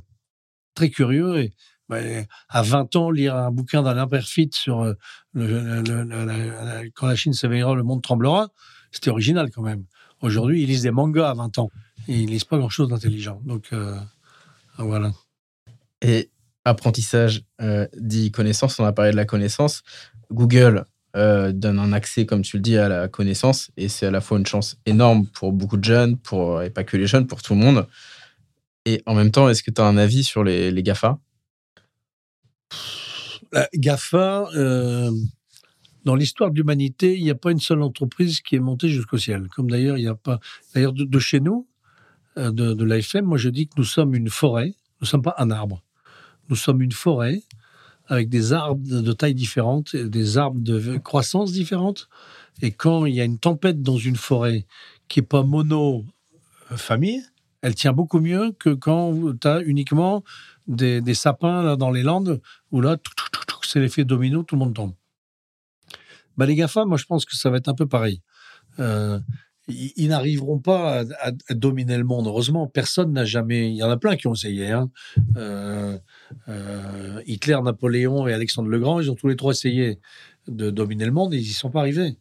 Euh, donc, c'est des, entreprises extraordinaires qui ont été à une vitesse extraordinaire, qui ont fait des choses extraordinaires, mais c'est pas que extraordinaire. Donc, on va bien voir ce que ça va donner. Mais bon, cette valeur virtuelle qu'on leur donne, c'est la preuve d'une confiance infinie que des, que des investisseurs leur donnent. C'est pas la preuve de leur réalité. Alors, c'est pas tout à fait vrai parce qu'il y a des boîtes qui gagnent beaucoup d'argent maintenant. Ça, c'est vrai, mais. mais euh, et puis, je pense que les gouvernements ne laisseront pas faire non plus. On ne peut pas laisser à des entreprises plus de pouvoir que d'un État. Monsieur El- Elon Musk, euh, il commence à avoir des soucis, lui, hein, Euh, parce que euh, X, là, le gouvernement américain, il commence à être un peu inquiet. On voit ce qu'il a fait avec euh, euh, Twitter, on voit. Enfin, tu tu tu, tu deviens pas Dieu. Personne qui peut devenir Dieu. Poutine, il est en train d'essayer de devenir Dieu. Je sais pas comment ça va se finir, mais, mais ça va sûrement pas se finir à son avantage. Et dans les nouvelles technologies sur les derniers mois, je pense que euh, on on parle que d'une chose, c'est l'intelligence artificielle. En même temps, euh, tu vois, on est dans le nord de la France, euh, il y a beaucoup de groupes euh, pour qui c'est hyper important d'avoir créé de l'emploi, créé des jobs, et on parle que l'intelligence artificielle pourrait supprimer beaucoup d'emplois. Ouais, mais on a toujours dit ça. hein. Quand les mines, je sais pas si tu as, si as lu le, livre Un monde sans fin, espèce de grande BD extraordinaire. hein. Si tu n'as pas lu, il faut le lire. Un monde sans fin, tu achèteras. Euh, qui raconte l'histoire de l'invention de l'énergie et qui parle de l'humain comme d'un esclave. Et, qui disait un litre de pétrole égale 200 esclaves. Ça veut dire que la puissance de travail à l'heure hein, d'un litre de pétrole, c'est la puissance de travail de 200 personnes. Moi, quand j'étais gamin, on allait camper avec mes parents euh, dans une montagne. On faisait du camping d'ailleurs, parce que mes parents, n'avaient pas d'argent pour aller euh, pour louer ou pour aller à, à l'hôtel. Et, et on avait la chance de retourner les foins euh, d'un fermier qui, qui, qui, coupait les foins dans une montagne, mais fort raide. Aujourd'hui, je crois qu'il y a des motoculteurs qui savent faire ça. Mais à l'époque, il y avait, il y avait la faux. Bon. Et puis après, il y a eu des machines, et puis il y a eu des machines, etc. Donc, euh, l'évolution euh, de l'énergie, ça a, été, ça a été extraordinaire. Et donc, euh, euh, moi, je pense que là aussi, l'intelligence artificielle, l'industrialisation, la baisse. Avant, pour, pour, pour être fermier, il fallait être 100. Aujourd'hui, il faut être 1. Bon, et pour être industriel, il fallait être 100. Maintenant, il faut peut-être être que 1. Et pour être euh, dans l'école blanc, là, les, les services, il fallait être 100. Maintenant, en fait, que 1. Et moi, je suis pas inquiet sur la capacité de l'humain à toujours se réinventer et s'adapter. Donc, euh, Donc tu penses que l'intelligence artificielle sera au service des hommes eh oui, plus que l'inverse oui. Ça va détruire. hein. Euh, Moi, moi, j'ai vu deux photos de, dont je me rappelle plus les dates sur euh, la 5e avenue aux, États-Unis et à, à trois ans d'écart, au début de l'invention de l'automobile. Je- 1900, je dis n'importe quoi, je suis pas sûr des dates. hein. 1915, il y avait 80% de voitures à chevaux. 1918 ou 20, il y avait 80% de voitures automobiles. Ces belles voitures de l'époque, euh, etc. Tu te dis en quelques années, parce que c'est un progrès tellement considérable, on n'a pas, pas bloqué les voitures, on n'a pas bloqué les trains, on n'a pas bloqué la vapeur, on n'a pas bloqué les usines, on n'a pas bloqué euh, toute l'évolution de l'humanité. Alors maintenant, il faut faire attention euh, et il faut vite réagir. Et, donc maintenant, vous lisez les journaux partout, c'est vive l'énergie nucléaire. Et, moi, j'y crois, hein, vive l'énergie nucléaire. J'ai encore quelques questions avant de finir euh, cet échange, Thierry. Euh, on est dans le nord de la France, on est à Roubaix, dans le nord. Il y a une culture très particulière au niveau entrepreneurial. Comment t'expliques ça? Il y, a beaucoup de il y a beaucoup de familles business, etc. En quelques mots, comment on peut l'expliquer? Ben, ben, Il faut remonter au, début du siècle dernier où Roubaix et Tourcoing étaient les deux plus grandes villes du monde pour la fabrication du fil de laine et du fil de coton. Et ici, on est en face du parc Barbu à Roubaix. Ça a été la foire expo mondiale du textile en 1910-15. Pas 15, c'était la guerre, mais euh, avant la guerre, je crois. Et d'ailleurs, le parc Barbieux, tous les arbres, ils ont été plantés à cette époque-là, donc ils ont 120 ans. C'est juste il y a 120 ans, donc. 120 euh, ans, ça fait 1900. Donc en 1900, euh, ici, il y a eu la foire mondiale euh, du fil. Ça, ça donne une culture. Et il y avait, si on se promène et qu'on regarde toutes ces maisons là dehors, c'est des belles maisons et pourtant c'est des petites maisons. Il y en a eu des milliers et des milliers. À Roubaix, il y avait 1000 usines, 1000, pardon, 1000 cheminées. La cheminée, c'était là où pour, on brûlait du charbon pour produire de la vapeur. À l'époque, il n'y avait pas d'électricité pour que les continus à filer tournent. Donc c'était, euh, on avait inventé les machines à vapeur en automobile, mais surtout euh, dans les usines. Tourne. Il y avait 1000 cheminées à Roubaix dans une ville de 100 000 habitants. Euh, c'était absolument dingue. Donc c'est sans doute ça qui a créé cette espèce de culture textile d'abord, retail textile, parce que Promote c'est Roubaix, Camailleux c'est Roubaix, Pimki c'est Roubaix, et il y en a eu comme ça et ça a été, alors ils sont en train de tout disparaître maintenant, euh, grâce, grâce à la seconde main. Parce que c'est des métiers qui sont dans le milieu du sablier. Il, il, va rester le luxe et le vraiment pas cher. Et au milieu, ça va disparaître au profit de la seconde main. Donc, mais c'est, l'évolution euh, incontournable du monde. Et si on veut arrêter l'évolution du monde, il n'y a jamais personne qui a réussi. sur une note plus légère, est-ce que tu penses aussi que le temps dans le Nord a joué le fait qu'il fasse pas beau, tu me disais. Euh, ah, mais c'est vrai. C'est vrai. Le, sens du loisir est plus faible que là où il y a du soleil. C'est indiscutable. En Espagne, la vie, même si je travaillais beaucoup, la vie était extrêmement agréable. Bien sûr, on est attiré aussi par euh, euh, sortir, les loisirs, etc. Ok. Pour finir cet échange, Thierry, j'ai encore deux, deux questions aux jeunes entrepreneurs qui nous écoutent, euh, avec euh, toute ton expérience de dirigeant, de patron, si tu avais trois conseils à donner euh, à un jeune entrepreneur qui démarre, trois conseils par Thierry Il doit se faire confiance et il doit, il doit beaucoup travailler. il doit avoir du plaisir et il doit considérer le temps long. Et donc, je ne vais pas dire pas être trop pressé, mais il y, a un tas de choses que le temps le, temps trop rapide ne permet pas, en particulier en matière d'expérience. Merci. Dernière question, est-ce qu'il y a un leader qui t'inspire ou un grand dirigeant en France que tu aimerais partager sur le podcast? Quelqu'un qui... Euh, j'en ai pas un, j'en ai, j'en ai plusieurs. C'est en particulier les, patrons longs, euh, les patrons entrepreneuriaux familiaux longs, euh, des Bernard Arnault, des, des François Pinault, des, des euh, Vincent Bolloré, des. Euh, enfin, c'est les entrepreneurs longs qui, ou les familles Bonduel ou les familles euh, Roquette ici dans le Nord, les entreprises longues qui, qui ont Seb, Thierry de la Tour d'Arthez, qui a fait de Seb le leader mondial, à Lyon d'ailleurs aussi, leader mondial du petit électroménager. Donc c'est les gens qui, qui L'Oréal, en, 120 ans, il y a eu six patrons, etc., etc. Donc c'est le temps long. C'est pas les, les entreprises qui vont à toute vitesse. Je trachète, je spécule, je, euh, je vais trop vite. Donc non, non, je peux pas dire que De Gaulle ou Jeanne d'Arc sont mes idoles, euh, même si c'est des gens qui ont été d'une immense qualité. Donc euh, les gens du temps long. Merci beaucoup Thierry pour ta sincérité, ton temps. Qu'est-ce qu'on peut te souhaiter? Du plaisir. Du plaisir, du plaisir, du plaisir. Voilà. Merci. Merci à bientôt. Au revoir. Merci à toi.